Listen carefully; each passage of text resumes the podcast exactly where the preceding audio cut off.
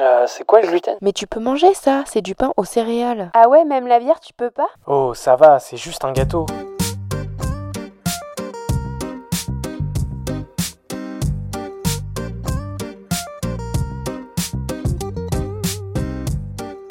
Bienvenue dans le Gloomy Club. Le Gloomy Club est un podcast et bien plus encore dédié au sans gluten, pour les intolérants et hypersensibles au gluten, mais également pour toutes les personnes curieuses qui souhaitent en savoir plus sur cette alimentation. Dans ce club, tu trouveras des échanges, des partages d'expériences et des patients qui ont entrepris sur le marché du sans gluten. J'espère te faire découvrir des marques, des personnes, des parcours qui te permettront de te sentir moins seul ou d'en apprendre plus sur ce domaine. Aujourd'hui, le Gloomy Club met en lumière le parcours extraordinaire de Roya Kiredine, une jeune mère qui a fait face à un diagnostic inattendu et bouleversant. Cette histoire captivante nous montre comment la découverte de la maladie cœliaque a transformé la vie de Roya et l'a conduite vers un voyage de découverte, de défis et de soutien inestimable. Roya a donné naissance à son fils le 5 décembre 2020, une date qui devait marquer le début d'une nouvelle aventure en tant que jeune maman.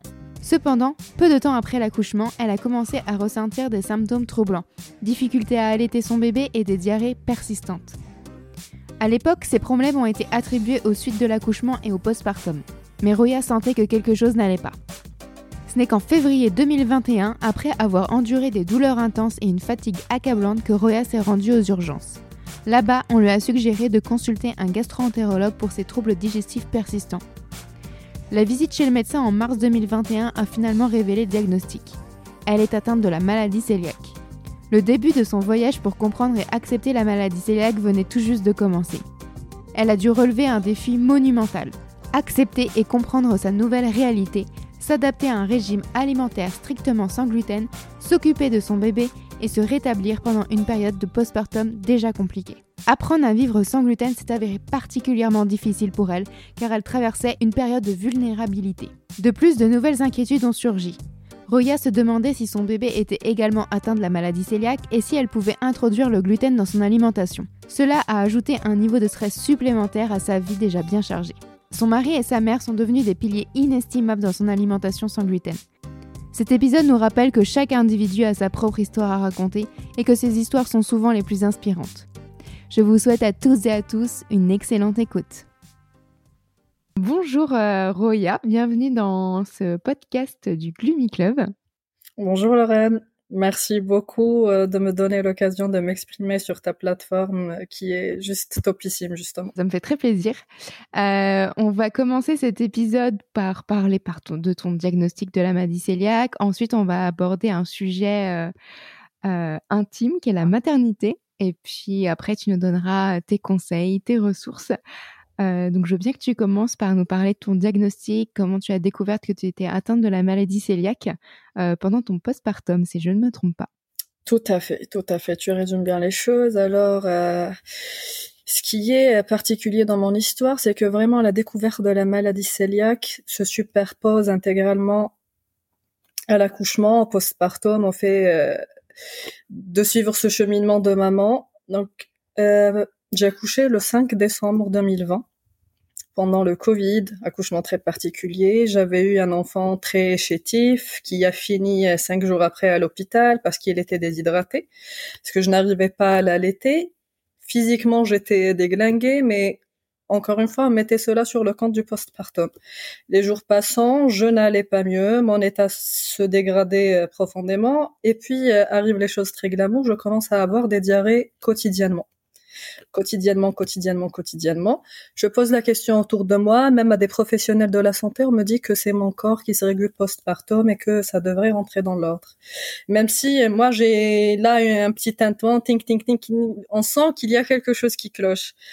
Donc, qu'est-ce qu'on fait dans ces cas-là? On prend, euh, prend des antidiurétiques, on prend du smecta et on mange beaucoup de riz. Quand on mange du riz, ça va mieux. Mais là, on, ignore que c'est parce que ça ne contient pas de gluten. On arrive au mois de février 2021 et là j'étais tellement mal que j'ai fini aux urgences. Euh, la nuit aux toilettes, impossibilité de dormir parce que j'étais complètement épuisée mais je n'arrivais pas à dormir. Et ça on le comprend après parce qu'on a comment on dit ça, un trouble chimique euh, dans son organisme. Du coup, il y a rien qui marche au bon moment. Je finis aux urgences, on me fait une batterie d'analyse pour vérifier si c'est d'ordre parasitaire et tout. J'explique que je viens d'accoucher parce que il y a beaucoup de femmes justement qui découvrent qu'elles sont cœliaques postpartum parce que le corps lâche.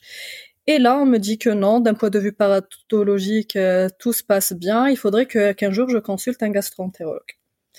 Et ce qui m'a fait rire, c'est qu'en attendant les résultats, j'étais partie à la cafette manger mon gros sandwich plein, plein de blé. De gluten. C'est ça, plein de gluten. Ça n'aide pas du tout. Donc on se sent encore mal, la diarrhée continue. On arrive au mois de mars et euh, j'avais décidé de faire une consultation en visio parce que c'était encore le Covid et puis je n'avais pas vraiment le temps de m'intéresser à mon cas parce que j'allais mal, puis j'oubliais un peu ça parce que je mettais ça de côté parce qu'il y avait le petit bébé, euh, le petit nourrisson dont il fallait s'occuper. Et euh, moi, dans mon entourage, je n'avais pas du tout de bébé, donc c'était vraiment quelque chose de complètement nouveau pour moi.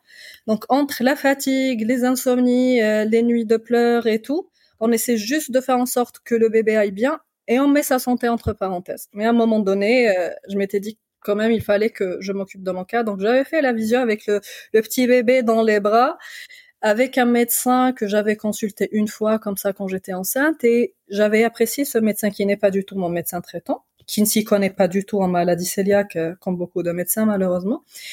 Et je lui dis que voilà, j'ai une diarrhée depuis bientôt trois mois et là, elle commence à m'énumérer euh, d'éventuelles maladies liées à ça, dans euh, la maladie cœliaque.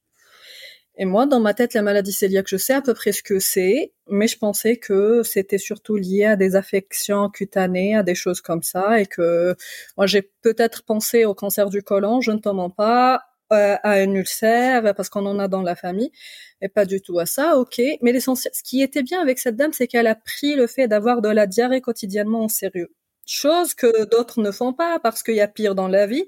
Donc on va pas s'embêter à chercher les causes derrière une diarrhée alors que nous, euh, en tant que cœliaque, ça nous gâche la vie. C'est ça, et parfois c'est aussi beaucoup mis sur le dos du stress. C'est ça, stress plus mm. postpartum. Donc euh, on va on va t'expliquer que oui, ton corps est fatigué, tu stresses pour le bébé, que ça, ça te remue de l'intérieur et ça engendre les symptômes gastriques. Là, on fait la prise de sang. Trois jours après, résultat, anticorps euh, positif, mais euh, avec un taux, euh, c'était marqué plus de 250, c'est-à-dire que j'ai atteint la limite où on ne pouvait plus compter, on n'en avait même plus besoin. J'envoie les résultats au médecin et elle me dit bon vous devez faire une biopsie gastro-intestinale. Elle m'explique ce que c'est, mais elle me dit vu le taux d'anticorps que vous savez, ça c'est sûr, vous avez la maladie cœliaque et vous l'avez depuis très très très longtemps. Moi, question euh, de déni et question toute bête, c'est question. Et qu'est-ce qui se passe euh, si je continue à manger du gluten? Elle me dit, vous risquez un cancer du côlon parce que vous allez euh, vous décaper complètement la paroi de l'estomac. pardon, la paroi de l'intestin. Je raccroche, réflexe de survie. Je commande une pizza en pensant que ce serait ma dernière pizza parce que je n'avais aucune idée euh, sur les formes euh, substitutives de l'alimentation sans gluten. Je mange ma pizza. Je me trouve un gastro-entérologue euh, rapidement. Je prends le rendez-vous. Bien sûr, il a fallu s'organiser pour faire garder le bébé et tout, parce que c'était mmh. vraiment les, les, débuts. J'étais pas encore, j'étais en plein congé. Je vois le gastro-entérologue, pareil. Euh, très affirmatif, il me dit euh, vu le nombre d'anticorps que vous avez, c'est sûr, c'est la maladie cœliaque, même si encore une fois on doit faire une euh, gastroscopie pour confirmer. Je lui demande si ça fait mal. J'avais peur parce qu'il m'a dit que ce serait sous anesthésie générale. Il faudrait faire un PCR aussi. Euh, pas très agréable non plus, mais ça c'est rien. Et je lui demande euh, que ça soit pendant le week-end justement pour laisser le, le bébé avec euh, mon fils et j'explique justement que je suis une tout jeune maman et avec les larmes qui montent aux yeux parce que ça en mmh. faisait trop d'un coup. On me programme la gastroscopie le 20 mars, qui était le jour de mon anniversaire. Donc c'est génial passer un anniversaire dans un bloc. Dis-toi que tu as eu l'anesthésie générale déjà. Bah oui, bah oui, en comparaison avec C'était le cadeau d'anniversaire. Parce que si j'ai bien compris, toi c'était à vif, c'est ça? C'est bah c'était anesthésie locale. Donc en fait as juste on te demande d'avaler un une espèce de gel qui va anesthésier du coup euh, à toute la tout ce qui est alors je vais peut-être pas choisir les bons mots mais tout ce qui est la gorge la trachée Sauf que clairement, euh, bah, quand tu vois le, le, tuyau arriver, tu te dis ouh là là là là, mais ça va jamais passer. Il dit si si si, c'est fait exprès. Et en fait, euh, déjà de base, moi, j'ai du mal à avaler les médicaments, j'ai cette phobie là, donc euh, ça a été très compliqué. Et après, mais comme toi et la plupart des personnes aussi qui sont passées dans le podcast, c'était pendant la période Covid.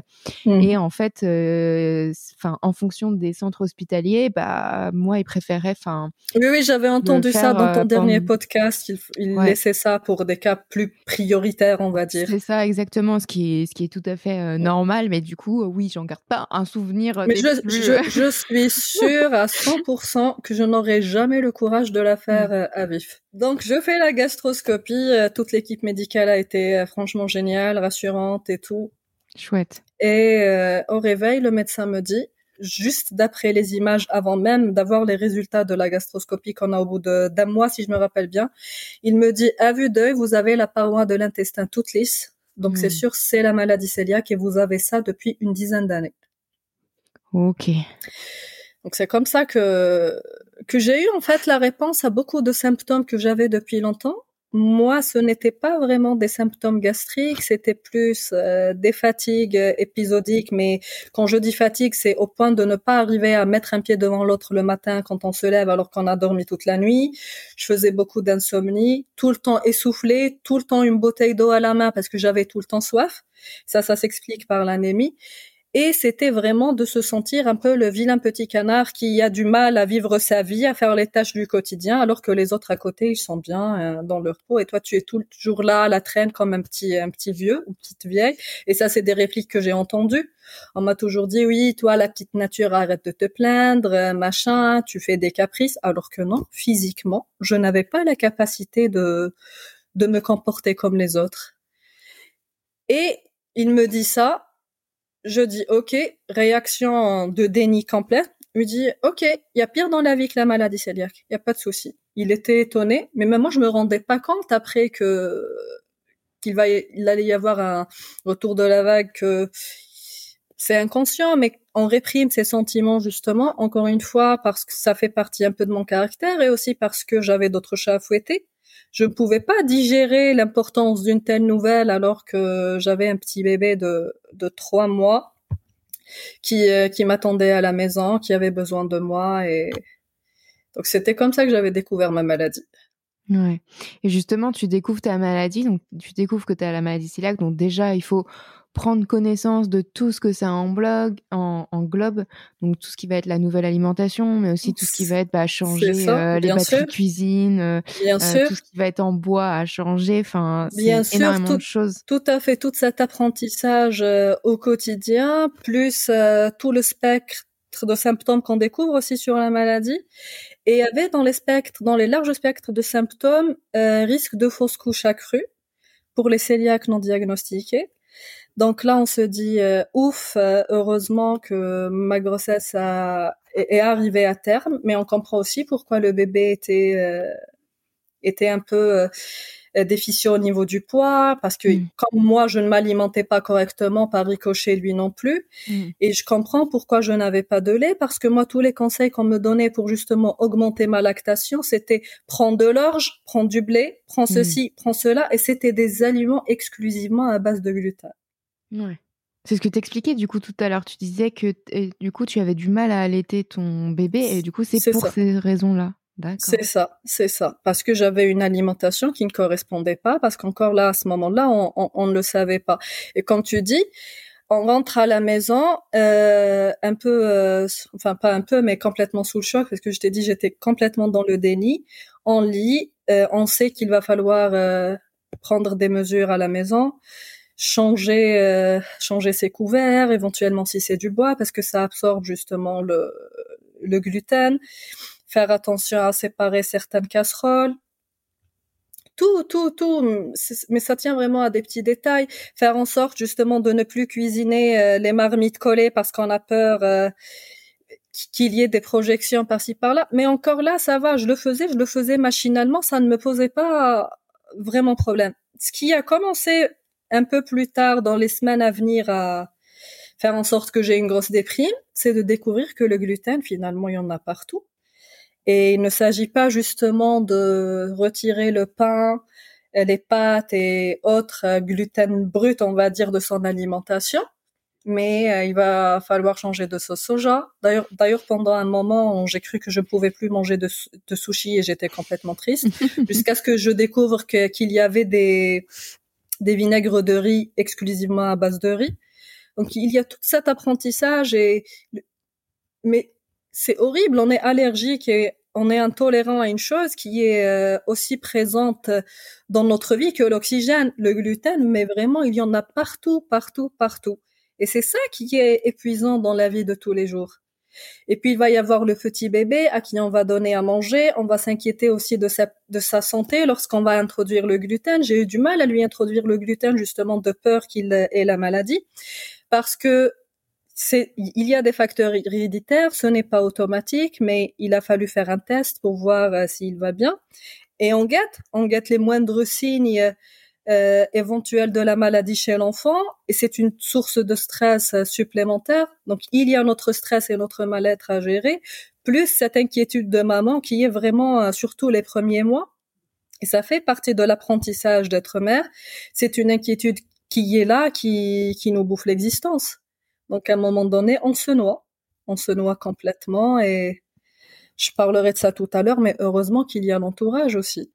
C'est ça. Parce que justement, toi, les premières réactions, les premières émotions que tu as ressenties lors du diagnostic, c'est vraiment le déni. Et puis après, c'était le stress de se dire, bah, est-ce que j'ai, euh, est-ce que mon bébé a cette maladie? Comment je vais m'adapter au quotidien? Parce que, bah, il faut quand même essayer de lui introduire le gluten, mais pareil, entre tes plats, toi, les plats pour le bébé. Bah oui, bah c'est énormément de gestion, en fait. Bah oui, c'est énormément de gestion. Et moi, par exemple, mon mari m'avait dit, euh, allez, on, supprime le gluten complètement de la maison. C'est vrai que ça aurait été plus simple. Mais moi, paradoxalement, dans un souci de normalité, je n'ai pas envie de leur imposer ça.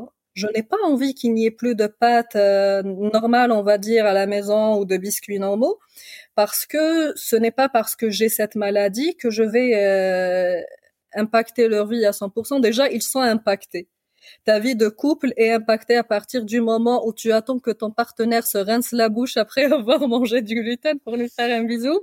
Déjà, ça change la donne. c'est malheureux, mais c'est comme ça quand, quand on est cœliaque. C'est des détails pas très glamour, mais c'est la vie des cœliaques. Même les moments les plus simples, les plus spontanés et innocents pour les autres deviennent un champ de bataille pour nous. Exactement. Et justement, toi, les premiers mois de la maternité, c'est enfin, c'est déjà très exigeant. Comment tu as réussi à jongler entre bah, ton petit bébé, ton nouveau-né et ce nouveau régime alimentaire? Il y a, je pense qu'il y a, on ne réussit pas. Il y a beaucoup de choses qui se passent simultanément. On ne réussit pas. Je pleurais pendant des moments chaque soir parce que quand la, la nuit arrivait, j'avais une boule de stress, j'avais vraiment cette peur au, ventre qui, qui montait. Et je pense que ça, c'est comme à toutes les mamans parce qu'on sait qu'on va passer une sale nuit. Mais je me rappelle euh, de moi pleurant dans la cuisine et en demandant à mon mari, me dit, mais comment ils font les autres? Je suis épuisée. Comment ils font les autres? Je ne vais pas y arriver. Et c'était comme ça pendant un moment.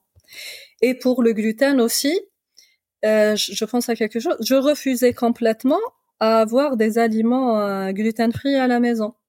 Je ne voulais pas je ne voulais pas de substitut. Là encore, c'était dans des, ok, je ne peux pas manger de gluten, mais je ne mangerai pas de pain sans gluten, de pâtes sans gluten. Je vais me débrouiller et manger des aliments naturellement sans gluten parce que je ne l'acceptais pas. Et il y a aussi, je pense, il y a, y a un instinct, je pense que l'instinct de mère, autant on est épuisé, mais c'est ce qui nous donne la force de continuer parce qu'il y a quelqu'un qui dépend de nous et euh, on n'a pas le choix. Autant quand on est seul, on peut, peut se laisser crever de, euh, de, pardon, se laisser crever de fatigue, ne pas faire à manger. Quand il y a quelqu'un qui dépend de nous, on se lève et on le fait à bout de force et on le fait. Je pense vraiment que, et je suis fière d'avoir euh, eu cet enfant pendant cette période qui a été très très difficile parce que c'est aussi grâce à l'arrivée de Zachary que j'ai su pour ma maladie. Peut-être que j'aurais encore traîné une dizaine d'années à avoir euh, des symptômes périphériques et avoir un train de vie très très lent et à être tout le temps faible et malade sans forcément savoir que j'avais cette maladie. Donc cet accouchement m'a permis de mettre le doigt sur un problème qui a été là et en même temps euh, je, je, sais que les premiers temps, je, il y a des moments dont je n'ai même plus de souvenirs. Je sais que c'était dur et que le, le temps passait, on s'accroche. Il y a des petits moments de bonheur à travers l'enfant et on s'accroche. On oublie parfois qu'on a la maladie et puis hop, il y a le creux de la vague et on se sent mal et ça, c'est des choses qui arrivent même maintenant. Comme je te disais, je cohabite pacifiquement avec cette maladie, mais il suffit, euh, il suffit d'enchaîner deux nuits euh, où je dors mal, où je suis déprimée, et là, ça remonte et on se dit pourquoi, pourquoi moi, pourquoi je mm. ne suis pas comme les autres? Et justement, t'en parlais tout à l'heure, mais le l'important c'est l'entourage dans ces moments-là. Et toi, justement, tu as pu être accompagnée, que ce soit avec ton mari ou avec d'autres personnes, Bien sûr, l'entourage c'est très, c'est très très très important. C'est quelque chose de primordial parce que euh, dans les premiers mois encore, on est dans une phase de doute, de remise en question. Il y a beaucoup de culpabilité. J'ai longtemps culpabilisé parce que je n'ai pas pu allaiter mon fils. Et heureusement que j'avais deux personnes principales dans mon entourage qui, qui m'aidaient, qui faisaient en sorte que j'aille mieux. Même si ce n'est pas contre eux, mais parfois ça ne faisait pas effet. Hein. J'étais vraiment dans une bulle complètement noyé, c'était mon mari et ma mère. Mon mari, il a fait preuve euh, d'un courage incroyable. C'était lui qui avait fait les premières courses sans gluten d'ailleurs. Il avait dévalisé euh, tout le supermarché. Il m'avait posé tac, tac, des biscuits, des pâtes en me disant tout va bien, c'est normal, tout va c'est effet pommade, on fait comme si de rien n'était. Et ma mère, euh, qui est en Algérie, pareil, D'ailleurs, c'est elle qui m'a appris beaucoup de choses sur la manière dont je devrais m'alimenter, comment gérer euh, la vaisselle à la maison, des conseils et tout, euh, santé. Et euh, sans ces deux personnes, je ne me serais pas sortie. Et autant c'était difficile avec Zachary les premiers mois, mais heureusement que j'avais mon mari qui m'aidait, qui était là avec lui, qui est un excellent père. Mais encore une fois, je me rends compte de la chance que j'ai eue par rapport à eux avec le recul. Parce qu'au début, on, est noyé et on ne voit pas le bout du tunnel. Avec le recul, je me dis, OK, un bébé, ça ne dort pas, ça ne dort pas quelques jours, mais euh, il va y avoir un moment où il va dormir. Je vais pouvoir me reposer, penser à moi. Quand tu es en plein dedans dans les débuts, tu as l'impression que ça va durer immortel ad vitam et que ça ne passera jamais et ça ne fait que rajouter à ton mal-être. Pareil pour la maladie cœliaque. J'avais lu que c'était la première année qui était la plus difficile parce que là, on découvre euh, l'alimentation, comment lire les étiquettes, euh, comment gérer les traces de gluten, etc. Et après, il y a une phase de stabilisation. Mais au début, non, tu as l'impression que ça sera toujours horrible de s'alimenter. D'ailleurs, même au niveau euh, de la cuisine, j'avais fait un rejet de la cuisine. Je cuisinais euh, pour mon fils, pour mon mari et encore c'était plus c'était plutôt lui qui m'aidait pour ça. Mais tout ce qui est euh, pain sans gluten ou bien galette traditionnelle euh, de chez moi en Algérie et tout, je, le fais, ça reste récent depuis quelques mois. Et il y a Zachary aussi qui participe à ça.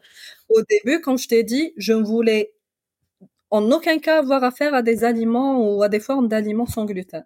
Ouais, mais parce que toi, ta difficulté, c'était euh, d'accepter en même temps euh, bah, ta nouvelle vie de, de maladie cœliaque et ta nouvelle vie de maman. On sait à quel point euh, c'est compliqué un postpartum et là de devoir en plus accepter un diagnostic et de tout changer dans sa vie. Tout à fait. C'est un trop gros chamboulement. Trop, trop, trop de remises en question, trop de nouveautés d'un seul coup, bonnes et mauvaises, mais c'était vraiment. Euh, c'était les, gouttes d'eau qui ont fait déborder le vase. Il n'y en a pas qu'une. Il n'y en a pas qu'une. Quand tu as accouché, il y a aussi ce mal-être physique. Tu as du mal avec ton corps euh, de jeune maman, que ça soit je ne sais pas par rapport et encore j'avais pas j'avais pas pris beaucoup de poids. On voyait pas forcément que j'étais enceinte. Et ça c'est c'est dû à la maladie cœliaque parce que mes intestins n'absorbaient pas correctement. Je suis sûre que je serais enceinte actuellement en étant euh, avec mon régime. Je prendrais euh, du poids correctement. Et déjà toi tu as du mal à accepter ton corps. Tu, essaies de renouer avec ta féminité avec euh, tes traits de femme et tu rajoutes à ça une maladie qui change radicalement ta manière d'être, de te comporter, que ce soit à la maison, à l'extérieur, avec tes amis et pour l'entourage. Autant, comme je t'ai dit, euh, je remercie le ciel pour les réactions de, de ma mère et, et de mon mari. Autant pour certaines personnes, c'était des réactions complètement toxiques. Et euh, là encore, euh, je me répète, mais avec le recul, je me dis comment on peut être aussi cruel et avec aussi méchant avec quelqu'un qui venait d'accoucher, qui avait découvert cette maladie. Que ce soit, comme tu me disais, la personne à qui tu as dit 36 fois que tu avais cette maladie et qui euh, se ramène chez toi avec euh, un gâteau spécialement pour toi, plein de gluten. Ah, tiens, c'est pour toi. Ah, j'ai oublié. Mais ce n'est pas le genre de choses qu'on oublie. Je n'ai pas envie qu'on prenne forcément de dispositions pour moi pour euh, prévoir un repas sans gluten. D'ailleurs, je ne me mets pas dans ce genre de posture. J'ai toujours de la nourriture sur, moi pour me protéger. Mais en même temps, euh, les remarques, euh, oui, mais t'es sûr, tu peux pas manger ceci, tu peux pas manger cela. Ah, même les traces, c'est fatigant à la fin. Mmh. Ils se rendent pas compte en fait de l'impact que les mots peuvent avoir sur, sur la personne. Ils se rendent pas compte. Mais c'est aussi des personnes, je pense, qui sont pas je sais pas si on peut dire ouvert aux autres, mais j'ai déjà eu ce genre de cas de personne que je côtoyais à l'époque où, au moment de mon diagnostic, moi, j'avais, euh, tu avais peut-être dû l'entendre dans certains oui. podcasts, j'avais plein d'aftes dans la bouche, donc je pouvais pas manger, je pouvais pas boire, je pouvais pas parler. Et euh, la personne, elle me dit, bah tiens, viens, on va aller manger euh, dans un petit resto. Je dis, bah, je ne peux pas. Alors déjà, je peux pas manger, j'ai pas envie de manger, j'ai envie de dormir, je suis mal. Et la personne me répond, ah oui, bah tu penses pas à moi. Euh, bah en fait le ah, là, là, on n'est pas au bon moment c'est pas que tu es. égoïste que tu es c'est pour ça il y a des personnes je pense qui sont pas aptes aussi à recevoir ce genre d'infos et du coup qui sont hyper maladroites avec euh, moi justement à un moment donné je sais qu'il y a des gens qui ont cessé d'avoir des relations sociales avec moi dans mon cercle parce que euh, on ne m'a même pas laissé le choix. On a arrêté euh, de nous inviter. On a j'invite, euh, ils viennent et encore parce que c'est moi qui m'occupe de la bouffe, donc ça va. Et c'est vraiment dommage. Ce serait bien de demander aux gens, ok, je ne comprends pas ta maladie, j'ai pas envie de comprendre, c'est leur droit, leur droit, mais euh, qu'est-ce qu'on peut faire? Est-ce que tu peux, comme disait Océane dans son dans son podcast, tu peux ramener ta propre pizza sans gluten ou ta pâte à pizza et hop, l'essentiel, ce n'est pas la nourriture en soi, c'est d'être ensemble. Exactement. Et, ce qui m'agace le plus avec cette maladie, malheureusement, c'est que j'ai l'impression que toute ma vie tourne autour de la nourriture. Tout le temps, tout le temps, tout le temps. On pense à ce qu'on va manger au travail, on pense à ce qu'on va manger en sortant. Peu plus le fait de sortir juste comme ça, se balader euh, et de se dire ah c'est l'heure de manger, je vais me poser quelque part et ou bien je vais prendre mon petit croissant parce que moi c'était vraiment mon dada les viennoiseries c'est c'est la chose qui me fait le plus mal jusqu'à présent de sentir l'odeur euh, du pain grillé qui, qui sort de la boulangerie. C'est ça. On, te laisse pas le choix. Toi, tu as déjà une maladie qui t'assiège, qui t'enferme euh, dans beaucoup d'aspects de ton existence et les gens autour n'aident pas forcément. Et et tu le vis mal, tu le vis mal parce qu'on est humain, parce qu'on est hyper fragilisé par ça moi doublement fragilisée de mon côté entre ça et ça. Et, euh, c'est dommage. Mais comme tu dis, ça, ça dépend des caractères des gens et ça permet aussi de faire le, le tri sur euh, les gens dont on a envie de s'entourer. C'est très très important de s'entourer des bonnes personnes. Tout à fait, tout à fait. et est-ce que toi, tu as une expérience un peu drôle ou mémorable à, à partager en fait entre l'alimentation sans gluten et le fait que tu prenais soin de Zachary? alors pour l'alimentation, le plus drôle, c'est que je faisais extrêmement attention. Euh, quand je dis je faisais euh, dans les premiers temps, donc euh, je ne prenais pas d'eau euh, de depuis le verre de mon mari, par exemple, les couverts, les choses basiques. Mais quand je nourrissais Zachary, il m'arrivait de m'envoyer une cuillère dans la bouche. C'est ça, c'est ça, je me rendais pas compte. Parce que là, justement, de la séparation entre les alimentations, elle est plus compliquée. Je suis dans l'émotionnel et, et je cède. Et puis là, il commence à, depuis quelque temps, justement, il nous entend dire gluten, sans gluten. La fois passée, il m'avait dit, maman, mon jouet, il est sans gluten. Ça m'avait fait rigoler. et maintenant, il commence à se rendre compte que je ne peux pas manger les mêmes choses que sans forcément avoir d'explication. Il me dit, tu manges maman le biscuit? Je lui dis non, ça, ça me fait mal au ventre. Il me dit ah ça c'est pour moi et mon papa. Oh. Qu'il sait un peu que maman, il y a des choses auxquelles elle ne peut pas toucher. C'est ça. Donc lui, il sera plus sensibilisé quand il sera ado ça, et c'est ça. Je pense qu'il va faire de la pédagogie autour de lui. C'est ça. C'est ça, il va Exactement. faire de la pédagogie autour de lui. C'est ça. Et euh, pour les anecdotes, même si c'est pas lié à lui, ma- mon ami d'enfance en Algérie, avec qui on a grandi, a été diagnostiqué cœliaque D'accord. depuis, Mm. euh, je pense, six mois. Donc tu as pu lui donner un peu des, des tips Oui, et des astuces. oui. C'est ça, beaucoup même, beaucoup. Mais elle, euh, elle le vit toujours très mal.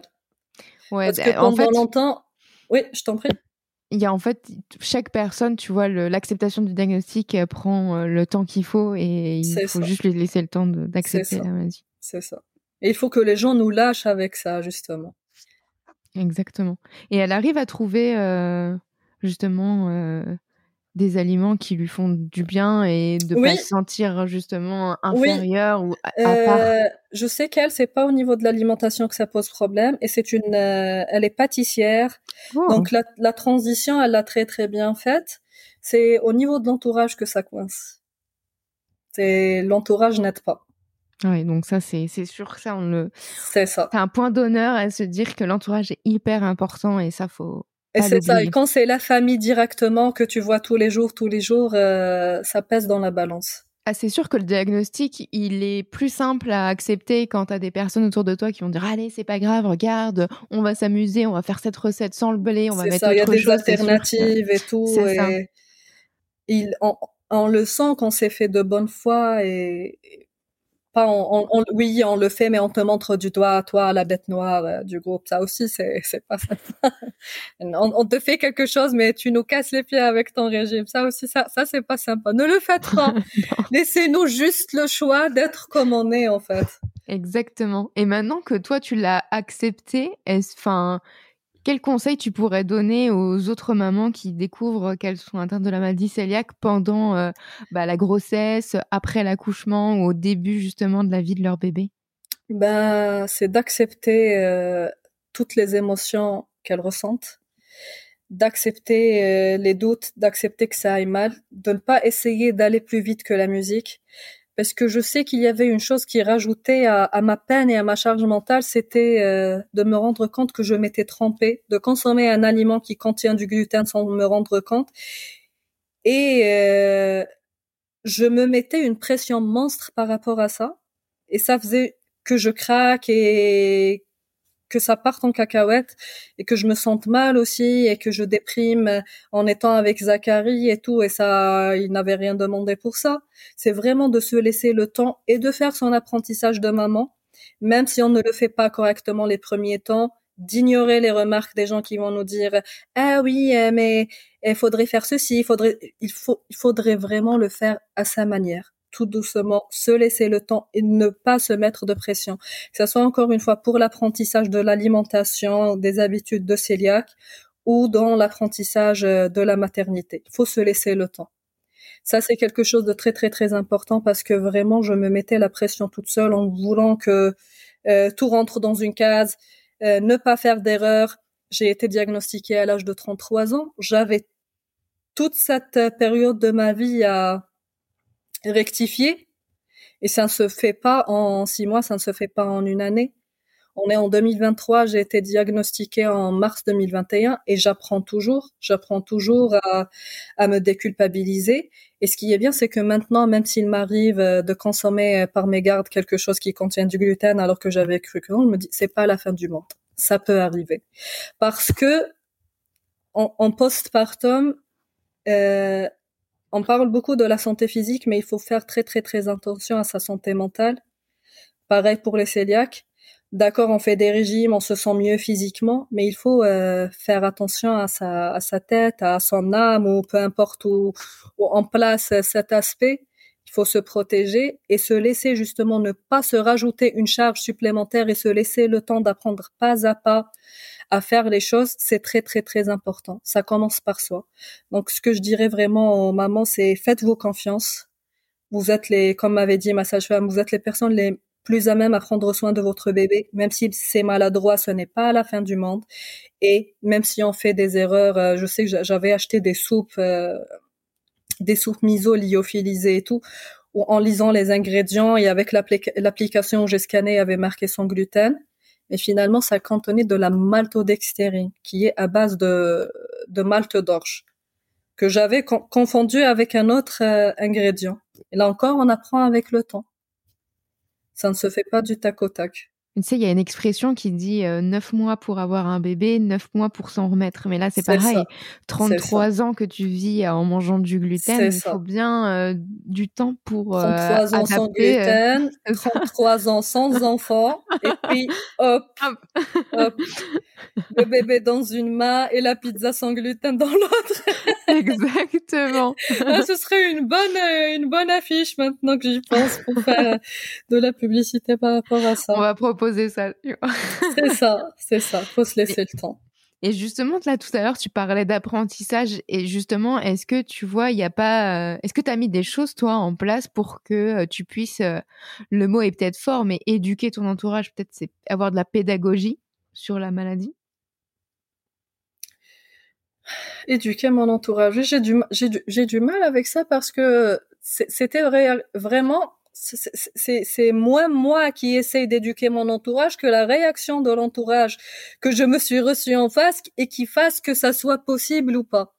Dans le cas, comme je t'ai dit, de, de ma mère et de mon mari, c'est eux qui ont participé à m'éduquer dans ce sens-là. Par rapport aux autres, et je le fais uniquement quand on me pose la question de bonne foi, c'est-à-dire je ne vais pas de moi-même aborder le sujet. J'estime que ça ne sert à rien d'essayer d'expliquer quelque chose à quelqu'un qui n'entend pas. Ça, je le sais déjà de par mon métier. C'est euh, d'expliquer que c'est euh, quelque chose de grave. Je simplifie en disant que je suis allergique au blé. Parce que le terme intolérance n'est pas assez fort dans l'oreille des gens. Ouais, intolérance, c'est euh, ok, tu ne tolères pas, mais à la limite, tu pourrais consommer. Et ça, même quand je suis au restaurant et tout, pour expliquer quand je commande quelque chose que c'est grave, je leur dis que je suis allergique au blé. Et le mot allergie a une connotation très puissante. Donc, je dis que c'est une allergie euh, au blé, que ça me décape la paroi de l'intestin et en me décapant la paroi de l'intestin, mon corps n'assimile plus les nutriments et du coup, ça me provoque des problèmes au niveau des os, au niveau du sang et dans certains cas, je pourrais éventuellement avoir un cancer. Donc ça va. En arrivant à expliquer la pédag euh, pardon, en arrivant à expliquer plutôt la gravité, on sent que les gens euh, comprennent que c'est quelque chose de sérieux, ce n'est pas juste un effet de mode. Parce que malheureusement, il y a ça aussi qui subsiste dans l'esprit des gens. Beaucoup en France. En Italie, par exemple, j'étais partie. Je ne sais pas si tu as eu euh, déjà l'occasion de partir en Italie depuis pas que. Encore, j'ai hâte parce que on m'en dit tellement du bien ça, que j'ai hâte de découvrir. En, Italie, par exemple, tu n'as pas besoin de faire euh, de pédagogie là-dessus parce que la maladie cœliaque est très très connue. Hmm. Donc, il euh, y, a des restaurants des gens déjà qui ont le label qui je sais pas comment ça s'appelle, mais c'est le l'équivalent de l'Ardiag en Italie. Ouais, les Ils sont labellisés euh, mm. ce, mm. cette structure. Et donc, dès que tu dis que tu es cœliaque, on te change carrément la vaisselle qui était déjà sur la table et tout pour éviter ah ne serait-ce qu'un grain de, de sable de, de, blé. Donc, ça fait en sorte que tu te sentes mieux, tu te mm. sens plus légère et pas les gens qui te font droit du regard en. Mais moi, vraiment, c'est depuis que je dis que je suis allergique, je vois qu'on me prend plus au sérieux. Oui, bah c'est vrai que le mot est la plus différence. fort en fait pour ça. les personnes. Moi, c'est vrai que j'en avais déjà parlé dans un resto, j'avais dit intolérance et du coup la personne m'avait dit "Ah oui, bon bah ça va si vous finissez pas aux urgences, c'est pas grave s'il y en a dans l'assiette." Bah non, non, non.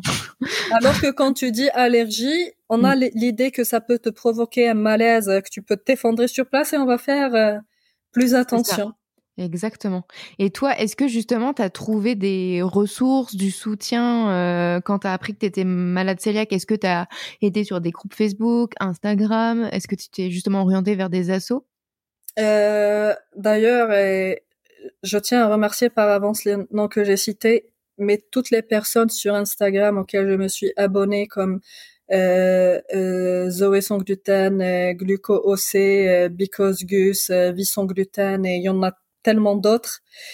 je les remercie infiniment parce que c'est grâce à des personnes comme ça que j'ai compris que ce n'est pas la fin du monde d'avoir la maladie cœliaque. Parce que quand tu lis les choses d'un point de vue médical uniquement, tu te dis je pourrais jamais manger en extérieur. Ne serait-ce qu'une salade parce qu'il y a des mm. risques de contamination ou manger à la cantine et tout. Mais quand tu vois comment ces gens vivent, ils arrivent à vivre bien tout en étant à l'extérieur, tout en ayant leur travail, leur vie sociale. Et ça m'a donné énormément de courage. Déjà, j'ai pu apprendre plein de petites recettes très, très sympathiques. Mhm.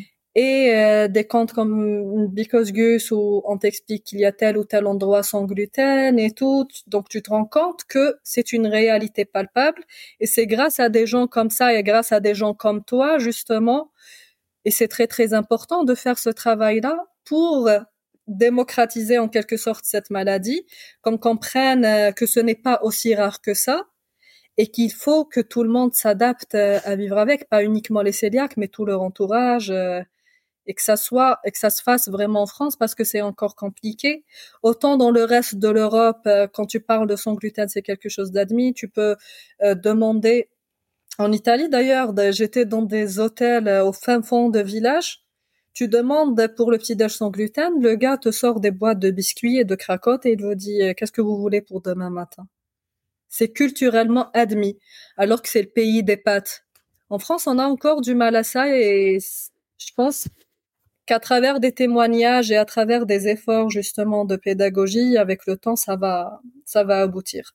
Mais le chemin reste à faire. On en est encore loin quel euh, moment euh, pour toi est le plus gratifiant depuis que tu as eu euh, bah, ton diagnostic?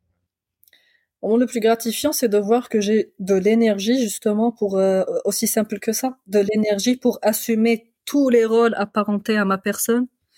le rôle de maman parce qu'on dort très très très peu. Je pense que si j'avais pas été diagnostiquée, j'aurais crevé de fatigue ou j'aurais fait une dépression. Et c'est peu de le dire.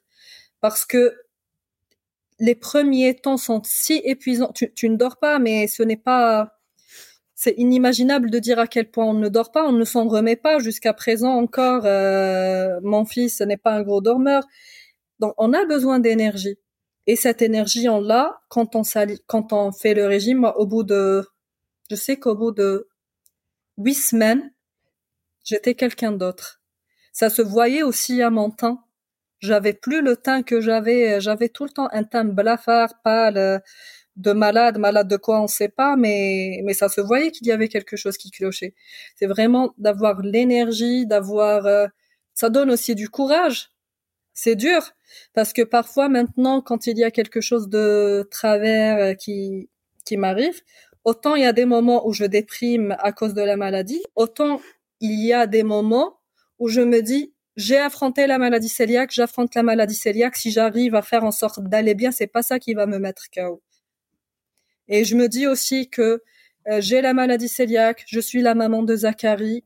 Euh, on essaie ensemble avec son papa de construire une, une belle vie. Et ça encore, c'est des affirmations qui me donnent du courage dans la vie de tous les jours. Hmm. C'est chouette. Et justement, si tu, tu, enfin, tu regardes un peu en arrière, qu'est-ce que tu aimerais euh, te dire à toi euh, juste au moment où euh, tu as eu ton diagnostic et que tu venais d'avoir ton petit bébé Ce que je me dirais à moi, je me dirais, je suis désolée, ça va être très très très très dur, mais tu, tu vas avoir le courage d'y arriver. Mmh. Et je pense qu'on devrait tous se dire ça parce que c'est hyper important. C'est ça. C'est que c'est dur. Il faut pas se mentir. Ce n'est pas, ce n'est pas une maladie simple comme je t'ai dit tout à l'heure, devoir tout le temps penser à la nourriture, devoir tout le temps s'organiser. Et moi, j'ai dû apprendre à m'organiser en organisant la vie de mon fils, l'alimentation de mon fils, les repas de mon fils, comment on appelle ça? J'ai oublié le terme.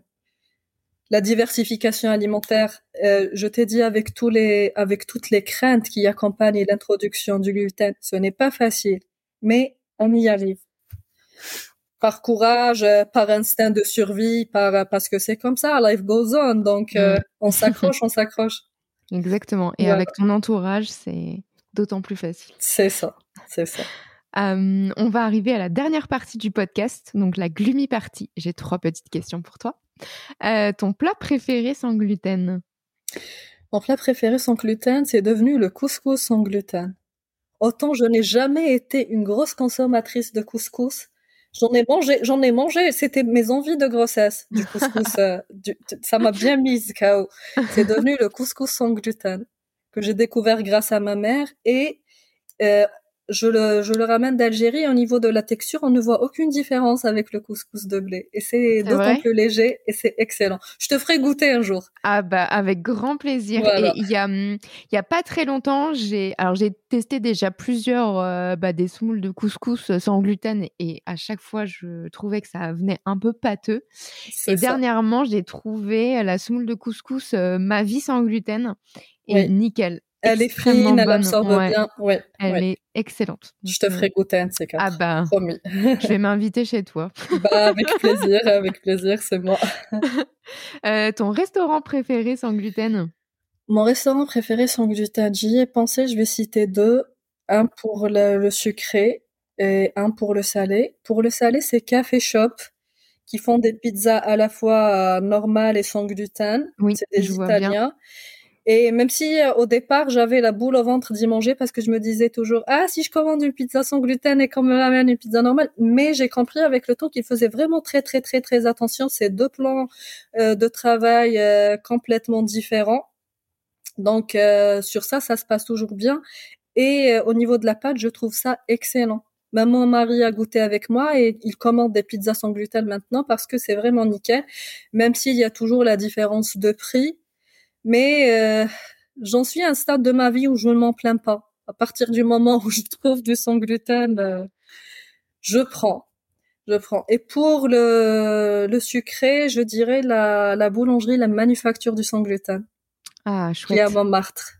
Je l'ai pas encore testé celle-ci. Je vais à Paris dans deux semaines. C'est mon objectif d'aller la D'accord. tester. Et quand tu arrives, quand tu es en bas à Pigalle, tu dois les mériter, les croissants, Ouais. parce que tu dois gravir toutes les marches. Donc ça va, tu brûles suffisamment de calories pour te donner bonne conscience euh, C'est ça, de les engloutir. Quand j'avais mangé leur croissant, c'est vrai que c'est hyper bourré de beurre, euh, comme un vrai croissant classique, mais j'avais l'impression, j'avais l'impression, regarde, il y a toujours ça, cette comparaison qui vient avec le, avec le blé, que c'était un croissant normal. Et je pense que ça, ça ne partira pas, la comparaison, parce que 33 ans de vie, comme je t'ai dit, c'est pas comme quelqu'un qui le sait euh, depuis tout petit, qui va complètement oublier, enfin, ou bien qui ignore la texture du blé. Et il y Mm. aura toujours cette comparaison pour moi. Ouais, non, mais je suis bien parallèle. d'accord. Moi, tu vois, euh, bah, 30 ans, pareil, avec le, le gluten et mon pain au chocolat, euh, il me manque bien. bah voilà, tu me comprends. Tu me comprends. Euh, ton compte Instagram préféré en sans gluten? Je dirais vie sans gluten parce Ok. que euh, elle, elle, elle est d'une double culture comme moi, donc je retrouve chez elle euh, des plats traditionnels ou bien occidentaux, enfin traditionnels, je veux dire de l'Afrique du Nord. Et c'est grâce à elle que j'ai appris à faire du pain sans gluten, de la galette sans gluten et plein d'autres choses. Et c'est hyper facile, comme d'ailleurs, euh, je voudrais aussi dire euh, Zoé sans gluten parce que c'est son compte aussi est génial. C'est des recettes prêtes en 5 minutes que je fais avec. Zachary. C'est top. Nickel. Non, mais c'est vrai que Zoé, elle est beaucoup euh, recommandée sur le podcast, mais en même temps, c'est recettes pareil. Dès que j'ai envie d'un truc, je vais sur le compte ça. de Zoé, je regarde ses reels et je me dis, allez, je vais me faire ça. On est ça. dimanche, je vais mettre 20 minutes à tout faire et bon, engloutir. c'est savoureux. Exactement. Eh bien, parfait. Merci à toi pour ton temps Merci et pour ton toi. parcours. Merci à toi, Lorraine, de m'avoir donné euh, l'occasion de parler de ça. Merci beaucoup et merci encore pour ton travail que tu fais. C'est chouette, ça me fait plaisir. Merci d'avoir écouté cet épisode. J'espère que vous avez passé un bon moment. Vous pouvez retrouver tous les liens sur le site gloomy-club.fr. Si vous avez des idées de sujets, n'hésitez pas à me suivre et à m'écrire sur Instagram. Abonnez-vous au Gloomy Club sur votre plateforme de podcast préférée. Afin de soutenir le podcast, laissez une note et un avis sur Apple Podcast. Cela permet de faire connaître le Gloomy Club. Je vous dis à la semaine prochaine pour un nouvel épisode. Bye